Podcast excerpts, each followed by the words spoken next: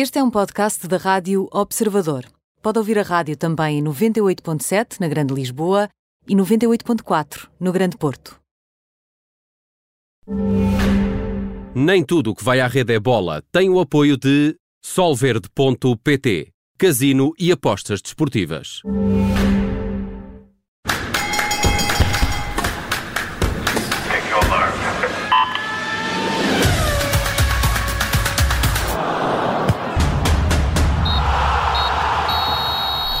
Bem-vindo ao Nem Tudo o que vai à Rede é Bola, com Bruno Rosário, Mariana Fernandes e comigo Aníbal Rebelo.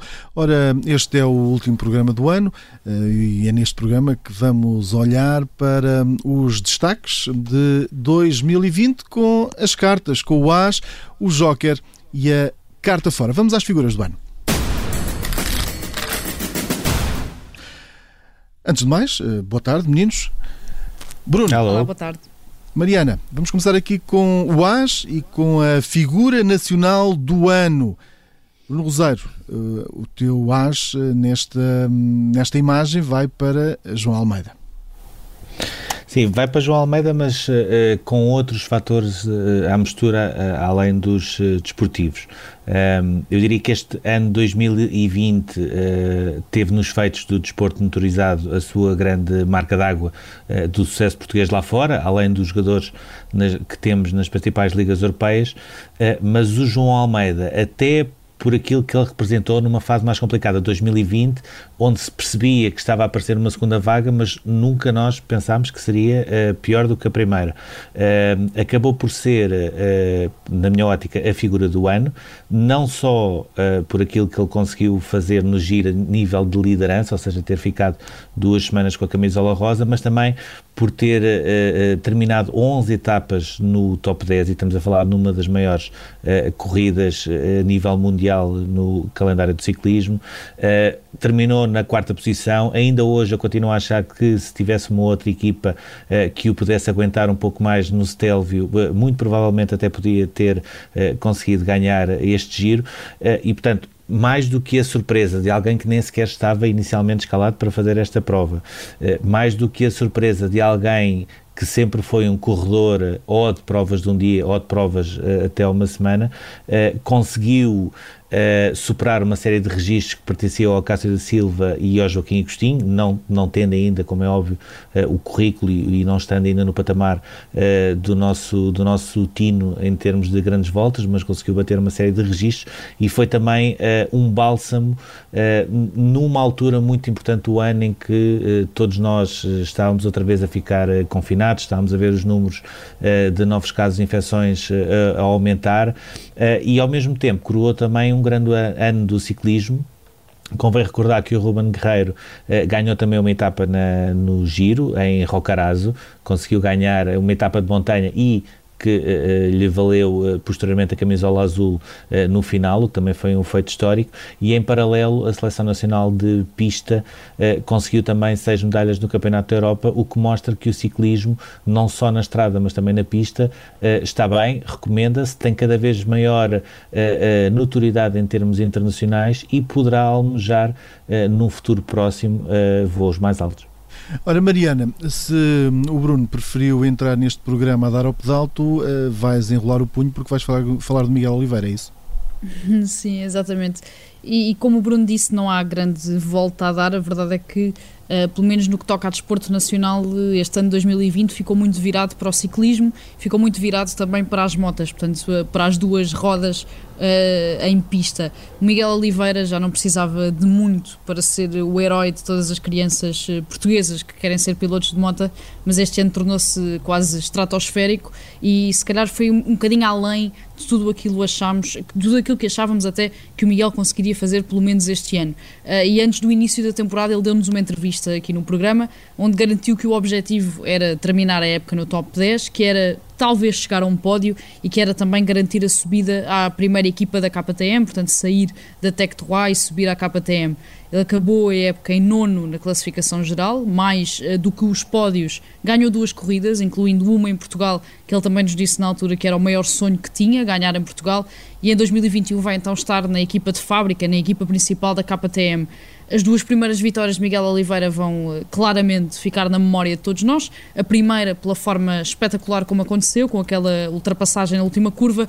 A segunda, claro, por ter sido em Portugal, por ter sido primeiro com pole position, depois com liderança ao longo de toda a corrida e pelas lágrimas eh, do piloto português no final, onde tudo só teria sido melhor sem pandemia e com público nas bancadas do, do Autódromo Internacional do Algarve. Miguel Oliveira é uma das grandes figuras, se não a grande figura do desporto português uh, neste ano de 2020. Deixa grandes promessas para 2021, uh, eh, mas conseguiu neste ano, se calhar, mais até do que aquilo que ele próprio tinha pensado uh, conseguir atingir. E agora, mantemos-nos aqui no Asbo, no Rosário, vamos à nossa, neste caso à tua, figura internacional do ano, Lewandowski. Sim, é, é, para não repetir uh, o da Mariana, sou sincero, porque eu também uh, iria pelo dela, que ela também já falará. Uh, eu escolho aqui o Lewandowski porque é a primeira vez que aparece no futebol um jogador que consegue desafiar o reinado do Ronaldo e do Messi, mas com números, ou seja, porque nós até agora aquilo que tivemos sempre foi jogadores que, alavancados na sua qualidade e alavancados no êxito de algumas equipas, conseguiam intrometer-se, digamos assim, no domínio que existiu no nos últimos 10, eh, 15 anos de Ronaldo e Messi. Uh, houve Xavi e Iniesta também, não só pelo Barcelona do Tiki-Taka, mas também pelo, pela seleção espanhola que ganhou o Mundial de 2010. Houve também o Modric, que foi vice-campeão uh, mundial pela Croácia no ano em que conseguiu a terceira Liga dos Campeões consecutivas do Real Madrid. E agora aparece Lewandowski, que é um avançado que marca 55 golos em 47 jogos, que são números que nós estávamos habituados apenas em Ronaldo e em Messi, que ganhou ou ajudou a ganhar o Bayern Bayern todas as provas uh, nacionais e internacionais uh, que uh, disputou e em paralelo uh, acaba por corporizar aquilo que foi também uh, uma vitória no modelo uh, de sucesso que tem o Bayern. É um clube, e isto convém sempre reforçar, porque muitas vezes nós olhamos para o sucesso individual à luz também de, de, de, das características de um jogador e da, da, própria equipa, mas muitas vezes o clube em si também contribui para isso.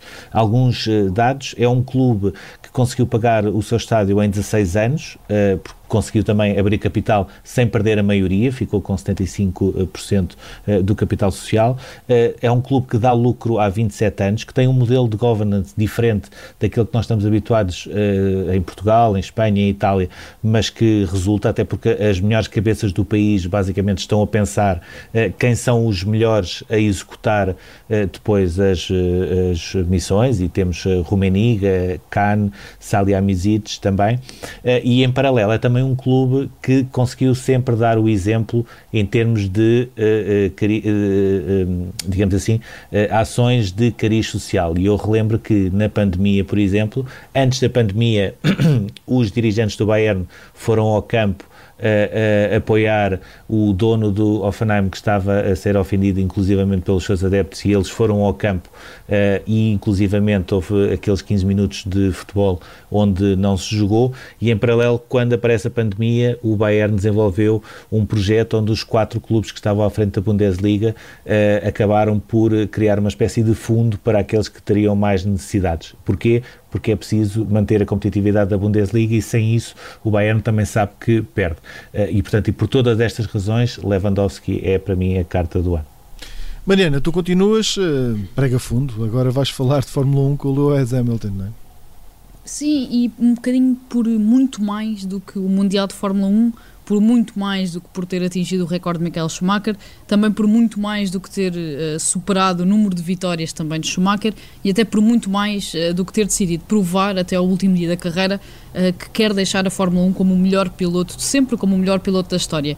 O Hamilton foi uma das figuras mais importantes no desporto quando instalaram os protestos contra o racismo nos Estados Unidos, liderou o movimento We Race as One da Fórmula 1 impulsionou a decisão da Mercedes de mudar a cor dos carros de prateado para preto para apoiar o movimento Black Lives Matter. Esteve sempre na linha da frente, uh, no momento antes das corridas, em que os pilotos ouviam os hinos do país onde estavam e onde ele, em conjunto com outros pilotos, uh, se ajoelhou sempre. Continua a ser muito ativo nas questões ambientais e ecológicas e tem cada vez mais noção de que é uma das vozes uh, que os jovens britânicos mais ouvem sobre estes assuntos. Ele foi recentemente a personalidade desportiva do ano para a BBC, continua incessantemente na calha para ser tornado Sir, portanto, para passar a ser Sir Lewis Hamilton e já garantiu que quando acabar a carreira faz um corte absoluto com a Fórmula 1, talvez até um corte absoluto com o desporto. Foi um 2020 cheio para Lewis Hamilton, mas o que fica principalmente é aquele abraço ao pai no final do Grande Prémio de Portugal, onde igualou as vitórias de Schumacher, onde despiu a capa de herói e foi eh, simplesmente um miúdo tinha acabado de realizar um sonho. Foi um 2020 enorme para Lewis Hamilton, ele que ainda não renovou Uh, com a Mercedes, deve renovar nas próximas semanas, que tem em 2021 essa possibilidade de se tornar oficialmente, digamos assim, que os números possam dizer que é o melhor de sempre, mas neste 2020 ele mostrou que será provavelmente já o maior de sempre, não só em pista como fora dela, e começa cada vez mais a criar uh, essa figura que ele quer ser quando deixar oficialmente a Fórmula 1. E agora, eh, continuando aqui no AS, vamos à revelação nacional do ano. Eh, Bruno Rosário, para ti, eh, é o treinador nesta altura lidera a Liga Portuguesa, Ruben Amorim. Sim, e agora vou acelerar também um bocadinho, apesar de ser futebol. Para mim, Sérgio Conceição foi o treinador do ano, mas há aqui Ruben Amorim como revelação e por uma razão que muitas vezes por aquilo que uh, a pandemia acabou por criar de dificuldades de perspectiva de tempo nós não nos recordamos. Uh, o Ruben Amorim começou a carreira na Primeira Liga no início de janeiro de 2020. Ele até aí nunca tinha feito nenhum jogo porque tinha estado como treinador estagiário do Casa Pia e até chegou a ser suspenso pelo Conselho de Disciplina por dar instruções nessa condição e depois esteve na equipa B do uh, Sporting de Braga.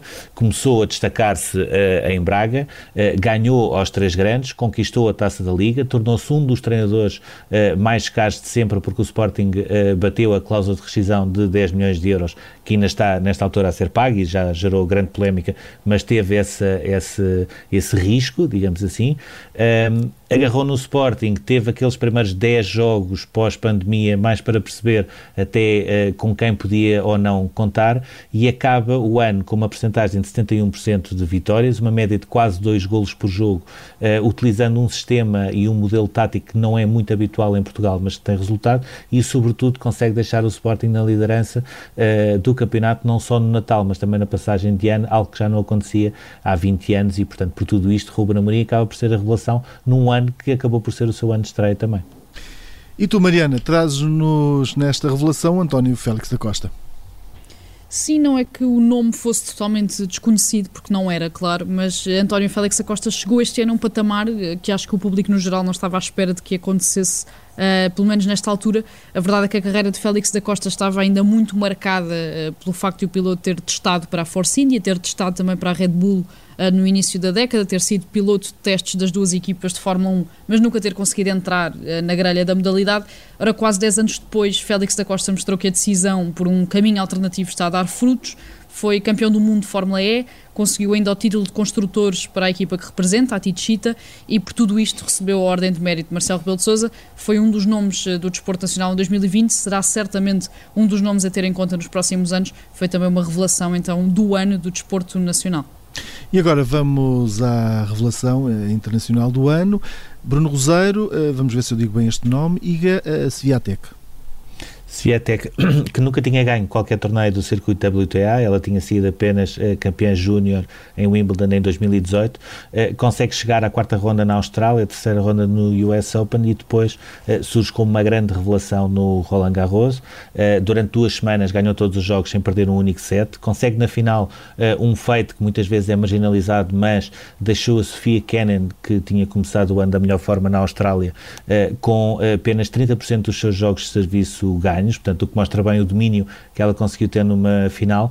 Uh, durante o torneio, Mats Wilander veio falando uh, muito bem dela, disse inclusivamente que o jogo dela era muito parecido com o Djokovic, ela prefere ter Nadal como referência, mas sobretudo percebe-se que limando algumas arestas que ela tem, nomeadamente o facto de não gostar muito de treinar, algo que também já vai alterando, uh, porque já tem 18 anos e portanto está na altura de apostar a sério no ténis, percebe-se que pela primeira vez e numa altura onde o circuito feminino está cada vez mais aberto e com cada vez mais jogadoras a disputar uh, os primeiros lugares do ranking, que aparece uma figura que tem todas as condições para conseguir ter um domínio uh, como, por exemplo, Serena Williams teve nos últimos anos. E agora, Mariana, vamos falar também nesta categoria da Revelação Internacional do Ano sobre, com, sobre Tadek Pogacar. Sim, que não é um nome extraordinariamente conhecido, mas acho que se dissermos que foi o vencedor da última volta à França, toda a gente fica a perceber o porquê. Uma volta à França muito diferente do normal, adaptada à pandemia, realizada noutra altura do ano, com menos pessoas ao longo dos percursos e também nos Campos Elíseos no último dia de competição. Ainda assim saltou à vista o nome de Tadej Pogacar, o esloveno de 22 anos, que se tornou o segundo mais novo de sempre a ganhar o Tour, ao fazer um último contrarrelógio extraordinário que deixou para trás uh, Primoz Roglic, também esloveno, que no arranque desse contrarrelógio parecia ter a vitória do Tour completamente garantida. A exibição de Pogacar nesse último contrarrelógio garantiu-lhe um lugar na ribalta do ciclismo nos próximos anos, pela capacidade física, mas também estratégica que demonstrou nesse dia. Mas a verdade é que a grande revelação do ano do ciclismo foi também a Eslovénia. Pogacar é esloveno, Roglic também é, e este último, depois de ter sido segundo classificado na volta à França, também foi ainda ganhar a volta pelo segundo ano consecutivo. E agora vamos para a decepção nacional do ano. A escolha de Bruno Roseiro é João Sousa. No ténis é o de Mariana, um, desportivo das Aves e Vitória de Setúbal. Sim, é verdade. Foram duas situações que acabaram por se desenrolar muito depressa e que tão rápidas e dramáticas que foram, nem sequer foram devidamente assimiladas e interpretadas pelo universo do futebol nacional. O Desportivo das Aves teve uma reta final temporada dramática, com a ameaça de greve e a não comparência do plantel nos jogos devido aos salários em atraso, com as equipas adversárias a respeitarem o primeiro minuto das partidas sem que os jogadores do Desportivo das Aves se mexessem, com as chaves do autocarro a desaparecerem, o plantel a ter de se deslocar de carro para o jogo contra o Benfica, as dívidas a fornecedores e a funcionários atiraram o Desportivo das Aves para o terceiro escalão do futebol português, mas o clube desistiu logo no início da temporada, ao dizer que não tinha condições para competir ao longo da época e reformulou-se, entretanto, em outubro como o Clube Desportivo das Aves 1930, que vai então começar nos distritais da Associação Futebol do Porto. O Vitória de Setúbal conseguiu uma manutenção na Primeira Liga dentro de campo, com a liderança de Lito Vidigal nas últimas jornadas, mas caiu também para o terceiro escalão pelos mesmos motivos, dívidas várias, o que fez com que o Portimonense evitasse a despromoção. O clube, o Vitória de Setúbal, veio a votos precisamente esta segunda-feira, hoje, pela terceira vez em 2020.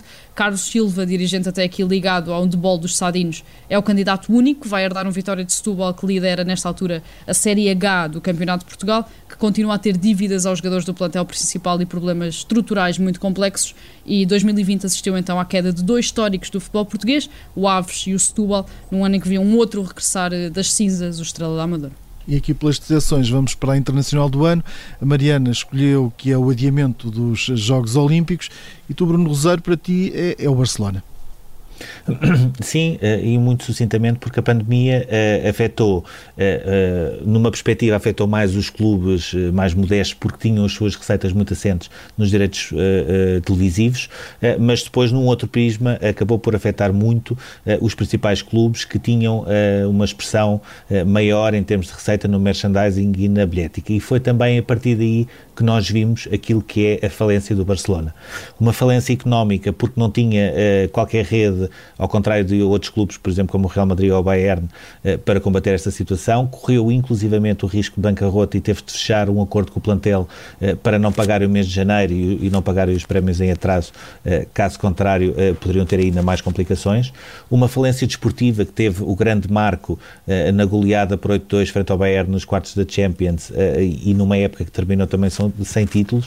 Uma falência institucional, não só pelos problemas que houve com a Generalitat, mas também com moções censura que levaram mesmo à saída do presidente José Maria Bartomeu e também uma falência de valores, eh, como mostrou a tentativa do Messi eh, sair do clube, tentando eh, rescindir o contrato e, portanto, isto é um bocadinho o, típico caso do que é ser grande a pensar pequeno, com uma visão a curto prazo e que depois acaba por funcionar quase como uma bola de neve quando aparece o primeiro problema.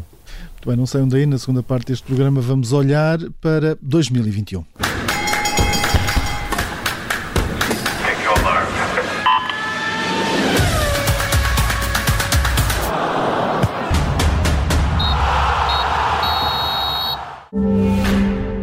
Nem tudo o que vai à rede é bola tem o apoio de Solverde.pt, casino e apostas desportivas.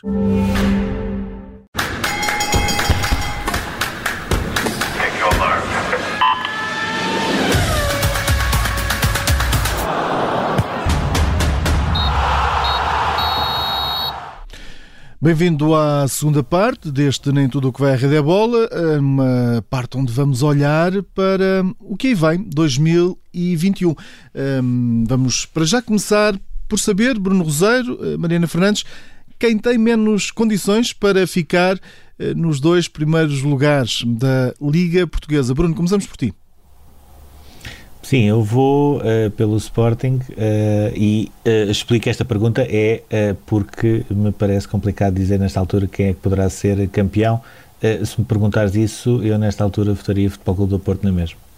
Mariana. Acredito que quem tem menos condições é também o Sporting, concordo com o Bruno aqui, acho que em janeiro com a Final Four da Taça da Liga, com a Taça de Portugal, com o campeonato, as coisas podem complicar um bocadinho mais eh, para a equipa de Ruben Amorim, que nos últimos jogos também já, está, já tem estado um bocadinho abaixo daquilo que mostrou no início da época. Bom, eu, por mim, uh, e a jogar como está, uh, para mim é o Benfica que, que, está, que está afastado deste, destes dois primeiros lugares uh, da Liga que dão acesso à Liga Milionária. Mas vamos às tuas explicações agora, Bruno Rosário. Sim, eh, aquilo que nós conseguimos perceber é que vai ser uma luta apertada a 3, que pode até ser a 4, se o Sporting Braga eh, ficar apenas e só com o campeonato eh, a partir de fevereiro, porque o plantel do Sporting Braga é realmente curto para estar em tantas frentes eu, uh, uh, na minha ótica, o Sporting tem ainda duas desvantagens em relação ao Futebol Clube do Porto e ao Benfica. A primeira desvantagem que nós vimos agora nos últimos jogos, até com o Farense e com o Belenense Sade, é que os adversários estão cada vez a adaptar-se melhor à forma de jogar do Sporting, o que obriga a que Ruben Amorim tenha de reinventar não a ideia e o modelo de jogo, mas sim algumas movimentações que possa criar um efeito surpresa nos adversários e, ao mesmo tempo, tem um plantel com uma menor profundidade em comparação com o Benfica e com o Futebol Clube do Porto. Portanto, Ainda assim, caso o Sporting consiga reforçar-se uh, em janeiro, uh, e pelas informações que eu tenho uh, recolhido, pelo menos uma posição já estará mais ou menos garantida.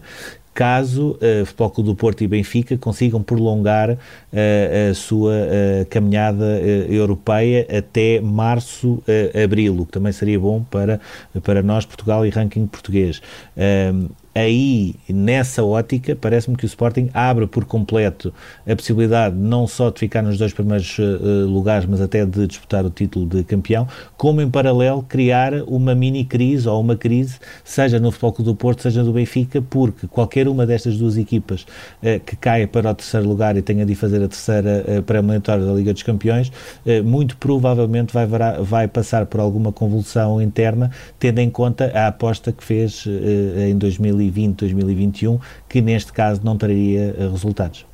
Ora, eh, vamos eh, colocar aqui outra pergunta para, para 2021, ehm, uma prova que, seria, que deveria ter sido realizada este ano, falamos do Campeonato da Europa. Ora, quem é que parte como favorito para ganhar esta, esta competição? Mariana. Eu eu vou pela França. Acredito assim, que seja a ah, França, foram os dois. eu, eu estava a começar pela Mariana. Mariana, começamos por ti. Sim, acredito que seja a França a atual campeã do mundo e aqui posso alongar-me já um bocadinho e explicar que então a França é a grande favorita a repetir o que fez há 20 anos, quando ganhou o Euro 2000 depois de ganhar o Mundial 98. Tem uma geração acima da média, uma equipa onde não existem 11 titulares claros e que tem uma profundidade de plantel assinalável sob a batuta da identidade de Didier Deschamps devem chegar à terceira final em três torneios consecutivos e cimentar uma superioridade que têm mostrado nos últimos anos de futebol internacional, sendo que Portugal uh, chega a este europeu alguns furos abaixo do que teria chegado este ano, se o europeu tivesse sido realizado uh, na altura certa, depois de uma eliminação na Liga das Nações, depois de algumas exibições uh, mais recentes que ficaram aquém das expectativas, mas é sempre, claro, um claro candidato a uma presença nas grandes decisões e para isso uh, terá de jogar um bocadinho mais do que mostrou nestas últimas jornadas da Liga das Nações. Mas para mim, sim, a França é a grande candidata a ser campeã da Europa. Bruno, concordas com isto? Concordo uh, e dou o exemplo de Portugal uh, no Euro 2000, uh, que para mim continua a ser a seleção que melhor futebol jogava, apesar de ter ficado nas meias finais contra a França, para explicar o seguinte: para mim, a grande, a grande, o grande acrescento que trouxe à França é que eu acreditava que o Deschamps, quando é campeão mundial em 2018, era sobretudo porque conseguia gerir um balneário, o que no caso francês é muito complicado. Aliás, quando nós nos lembramos do tempo do Dominique, aquilo era uma, uma fogueira das vaidades e uma gestão de egos muito complicada. Uh, o jogo, por exemplo, que houve contra Portugal no Estádio da Luz para a Liga das Nações mostrou-me que o Didier Deschamps é muito mais do que um gestor de balneário, porque teve o mérito de, depois de Fernando Santos ter conseguido, uh, em termos táticos, ganhar a batalha em Paris, uh, a França ganhou claramente a batalha tática em Lisboa e foi por isso também que se qualificou para a Final Four da Liga das Nações. França leva aqui os três, uh, os três votos, também leva o meu, acho também que é a equipa mais consistente, pelo menos nesta altura. Ora, um, e, mais uma prova daquelas que deveríamos ter acompanhado ao longo de, ou melhor, no verão de 2020, mas que devido à pandemia acabou por ser adiada, vai realizar-se, uh, tudo aponta a este ano, que, que, vai entrar, 2021. Uh, falo aqui dos, dos Jogos Olímpicos. Bruno, começo por ti. Quem é que vai ser a figura, a figura de proa, de destaque destes próximos Jogos Olímpicos? Eu tinha um, um nome uh, preparado, mas curiosamente até foi o um nome que uh, não estará lá, que é o Christian Coleman. Um, eu eh, eu acho até que foi um duro revés para os próprios jogos, eh, na medida em que ele eh, era a principal esperança para encontrar um novo velocista de referência numa era pós o Usain Bolt que ainda não existe. Ehm, estes jogos vão ter a particularidade de ter uma margem maior do que é normal para surpresas. Não têm propriamente muitas figuras de pro, a não ser as duas, três americanas e alguns inevitáveis vencedores. Ehm, e eu vou pelo Caleb Dressel, porque mesmo em 2020, sem muitas competições, ele continua a fazer resultados fantásticos na natação, uh, bateu uma série de recordes também uh, em piscina curta, continua a ser um dos cabeças de cartaz da delegação americana. Não sei se ele irá arriscar as oito medalhas do Michael Phelps. aquilo que me parece é que se ele arriscar fazer provas apenas para seis medalhas de ouro, vai conseguir essas seis medalhas de ouro. ao mesmo tempo, é bom que apareçam novas figuras, novas estrelas. Uh, o Dressel já é conhecido também por aquilo que ele fez em campeonatos do mundo, mas é bom que apareçam novas eh, figuras porque nós próprios não sabemos ainda. Uh, eu, eu, não acredito que não haja Jogos uh, Olímpicos, até porque isso teria custos económicos para Tóquio e para o Japão completamente incomportáveis e o Comitê Olímpico não irá permitir isso. Agora, nós não sabemos ainda se haverá público ou não não sabemos ainda se os jornalistas eh, que estavam acreditados podem ou não ir ou terá de haver eh, um corte. Uh, e também por estas incertezas é muito importante aquilo que sairá destes Jogos Olímpicos, as novas referências, os novos exemplos e também para nós portugueses a capacidade que nós teremos ou não de trazer medalhas nos Jogos Olímpicos eh, que, eh, perante todo aquilo, tudo aquilo que nós vivemos em 2020, perante até as críticas quase semanais do Comitê Olímpico eh, de Portugal em relação àquilo que consideram ser o desprezo pelo desporto, tendo em conta as ajudas neste tempo pós-pandemia, seria muito importante conseguir medalhas e nós temos atletas com capacidade para isso, não só aqueles mais reconhecidos como o Fernando Pimenta como o Pichard, mas também outras eh, modalidades que podem sempre uh, trazer alguma surpresa. Mariana, tu uh, apostas noutra figura?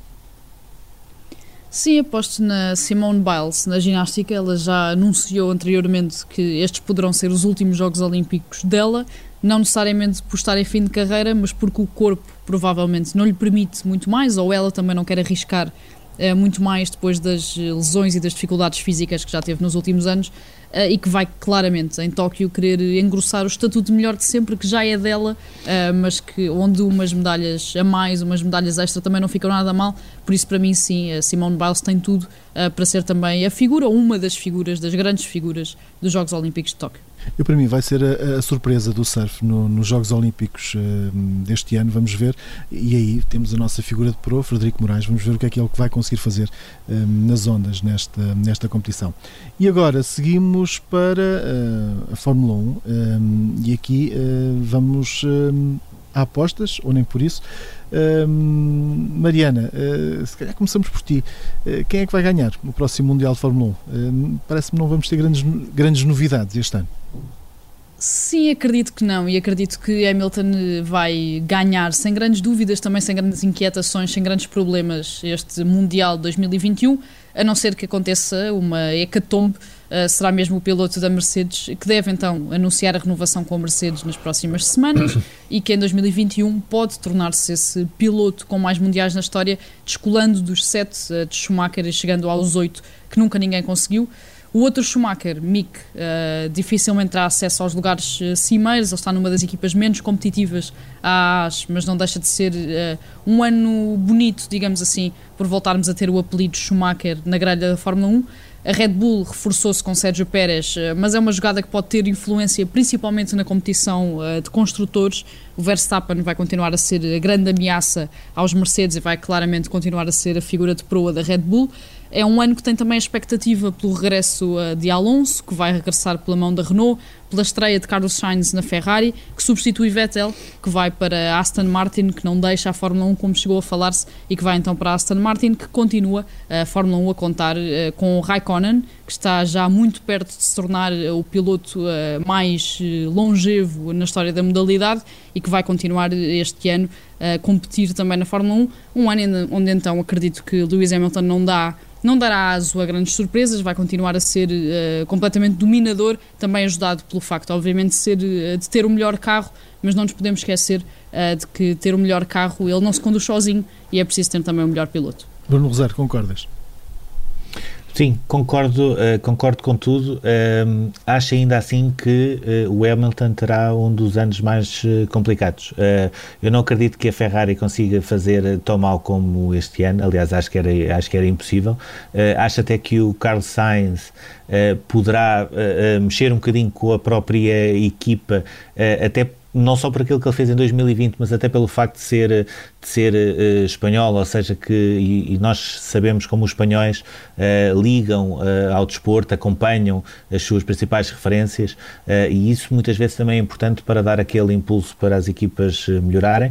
Acho que também na Red Bull vai deixar de ser só o Verstappen, porque o Albon andou ali com um carro bom, mas sem mãozinhas para aquilo, e o Sérgio Pérez já é já é diferente ter um Sérgio Pérez, por exemplo, numa saída, como aconteceu com o Albon, que muitas vezes perdia posições logo na, nas primeiras voltas, apenas e só por inexperiência, agora vai ser, vai ser um bocadinho diferente. Não acredito que o Bottas possa fazer sombra ao Hamilton. Agora, acredito é que o Hamilton vai ter de puxar sempre um bocadinho mais por si, pelo seu carro, porque a Red Bull estará um bocadinho mais forte do que é normal. Uh, em relação ao Schumacher, tenho poucas dúvidas que uh, não tem grandes hipóteses de chegar a um pódio. Uh, estou muito curioso com, a, com, com, este novo projeto do, do Vettel, até porque, apesar dos anos passarem, o Raikkonen há de continuar para mim a ser sempre um dos pilotos que eu mais gosto de, de ver em ação e, não, não, e não deixará de ser um outro assunto paralelo ver também como é que será esta nova vida de Vettel e, e Raikkonen e isso eu concordo contigo também, Bruno Rosário. Hamilton eh, também acho que vai, vai ser ele a ganhar este Mundial de Fórmula 1, eh, mas este ano acho que vai ter mais eh, Red Bull a morder-lhe ali nos, nos calcanhares e o próprio Verstappen também vai ter alguém a morder-lhe mais nos calcanhares e obrigá-lo a fazer melhor a fazer melhor este, este ano. Bom, vamos continuar aqui nas pistas, vamos falar em MotoGP e vamos falar no, no nosso Miguel Oliveira. Um, a aposta de hoje, deste programa, é quantas vitórias vai, vai conseguir em 2021. Uh, Bruno, começamos contigo. Uh, duas, até porque eu tenho muita fé uh, que a prova na Argentina seja anulada e que uh, voltemos a ter o Grande Prémio de Portugal como tivemos e como o Miguel Oliveira dominou do início ao fim. Portanto, acredito que, sendo assim, aqui no Algarve poderá ser uma dessas vitórias e depois durante a época mais, mais uma, pelo menos. Há aqui um, ponto que para mim vai mudar toda a dinâmica deste Mundial 2021 e que tem a ver com o regresso do Marco Marques, que automaticamente, e caso ele venha a 100%, apesar de ter sido novamente operado para ver se consegue finalmente resolver a sua lesão, o Marco Marques será sempre o favorito a reconquistar o título que foi ganho este ano pelo Juan Mir. o Miguel Oliveira tem um upgrade em termos de ambições pelo facto de ter passado para a equipa de fábrica da KTM. É normal que ele também passe por um processo de adaptação para criar aquilo que ele que acabou por ser um dos segredos para o seu sucesso em 2020 e que tinha a ver com a, com a química e com o espírito que foi criado uh, na Tech 3 uh, e que o ajudou a ganhar uh, duas vezes. Acredito então em duas vitórias, mas há aqui um outro ponto importante que é o facto de ser, eh, muito provavelmente, conseguir mais pontos nas outras provas em que não, não chega uh, à vitória, nomeadamente conseguir mais uh, pódios, uh, e também o facto de ser um, um calendário, que, novamente, com 20 corridas, e num, num piloto regular como é o Miguel Oliveira, isso poderá ter grande influência para obter no final uma classificação acima ou muito acima do nono lugar com que terminou este Mundial 2020. Mariana, quantas vitórias? Duas vitórias, vamos manter uh, na evolução, na continuidade, uh, creio eu, acho que vai ser assim uh, o ano de Miguel Oliveira. Um bocadinho à semelhança daquilo que o Bruno disse, ele também ainda vai passar por uma fase de adaptação a esta equipa de fábrica. Ele na Tech já estava muito, quase num espírito de família e num, num, ambiente muito familiar. Ele tinha poucos mecânicos, poucos, obviamente, para a realidade do MotoGP. Vai passar provavelmente a ter o dobro, provavelmente o triplo. Portanto, vai trabalhar com muito mais gente, com pessoas que não conhecia até então e vai precisar também dessa adaptação à nova equipa. Acredito ainda assim que mantenha o ritmo que consiga, eh, também como o Bruno disse, mais pontos, mais pódios e que se torne cada vez mais eh, uma figura assente no top 10 eh, da classificação geral do MotoGP. Bom, eu para ser diferente desta vez vou apostar aqui em três possíveis vitórias, vamos ver depois no final do ano quem, quem ganha nesta, nesta aposta, eu acho que o Miguel já está muito bem adaptado a esta moto, vai se adaptar muito bem a esta equipa e acho que essa motivação extra uh, lhe vai dar aqui mais, mais, pelo menos mais um pódio uh, nesta, nesta próxima época, agora em 2021. Ora, uh, vamos agora para os cortes de ténis. quem é que vai terminar o ano no ténis com mais Grand Slams conquistados? Ora, acredito que seja Rafa Nadal e até porque Roger Federer já anunciou que não vai estar no Open da Austrália devido a uma lesão no joelho e deixa assim o primeiro grande slam do ano praticamente entregue ou a Nadal ou Djokovic, eles que ganharam 9 dos últimos 13 uh, eh, entre os dois.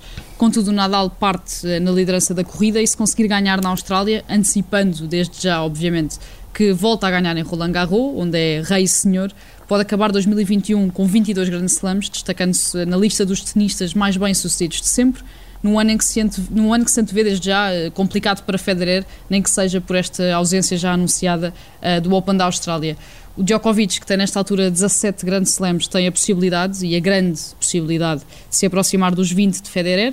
Tudo isto num ano em que será também importante olhar para a progressão de Dominic Thiem, que pode agitar aqui as águas também na competição entre Nadal e Djokovic, mas também Medvedev, Tsitsipas, Zverev, tenistas mais novos que estão no top 10 do ranking ATP e que fazem também parte de um futuro do ténis mundial que por agora, e porque ainda temos eh, Federer, Nadal e Djokovic, ainda não chegou. Bruno Rosário, a tua aposta? É, é Nadal também. Uh, Nadal acabar com 21, 22 grandes slams, portanto 21 assumindo que ganha Roland Garros, uh, 22 uh, podendo fazer alguma surpresa Uh, no, sobretudo ou na Austrália ou no US uh, Open, que vai depender um bocadinho do calendário dele. Uh, o Djokovic com 18, 19, ganhar um, dois grandes slams, o que fica mais próximo de Federer, que tem 20, e haver margem para mais uma surpresa, seja ele Tim, Zverev, Medvedev, Tsitsipas, um deles poder também ganhar um grande slam. eu, daquilo que vi em 2020, o time no final acabou por me desiludir um bocadinho na, no Masters eh, final, quando perdeu com o Medvedev porque tinha tudo para ganhar. Uh, acho que o, o Zverev ainda assim é o que tem maior margem de progressão entre os quatro. Também aposto no Nadal e agora vamos às apostas uh, da NBA. Uh, Bruno, esta, esta é contigo. Quem é que tem melhores condições para ser campeão da NBA?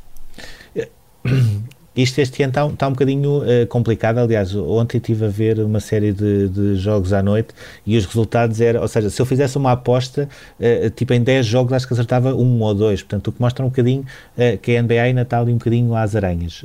eu aponto o Lakers como o principal favorito, até por ser o campeão e por ter conseguido evoluir um bocadinho mais, apesar de ter sido campeão com o LeBron e com, com o Anthony Davis. Uh, em termos de Conferência Oeste, vai ter, uh, além dos Clippers e dos Dallas, tem aqui uma incógnita que é os New Orleans uh, do Zion, que está a ter um início um melhor e, portanto, e confirmando que com o número 1 um do draft do ano passado as coisas podem ser um bocadinho diferentes. Na Conferência Este é de onde podem vir as surpresas. Uh, Miami, Boston e Milwaukee continuam a ser os principais candidatos a irem à final, mas há também estes Brooklyn Nets com o Kevin Durant e com o Kyrie Irving, se não houver lesões e se as coisas se mantiverem assim, são os sérios candidatos a chegarem mesmo à final. Mariana. Sim, é a Lakers, pole position clara para LA, depois de uh, confirmada a superioridade este ano e apesar de um fim de época um bocadinho estranho uh, naquela bolha para terminar a NBA, as coisas estão um bocadinho confusas, os Lakers perderam até o primeiro jogo da temporada com os Clippers, mas a verdade é que uh, a clara liderança, pelo menos nas apostas e na corrida, uh, está do lado dos Lakers.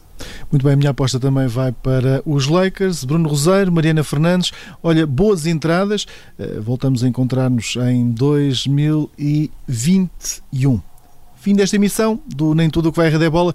Daqui a pouco em observador.pt já pode ouvir este programa em podcast. Até já.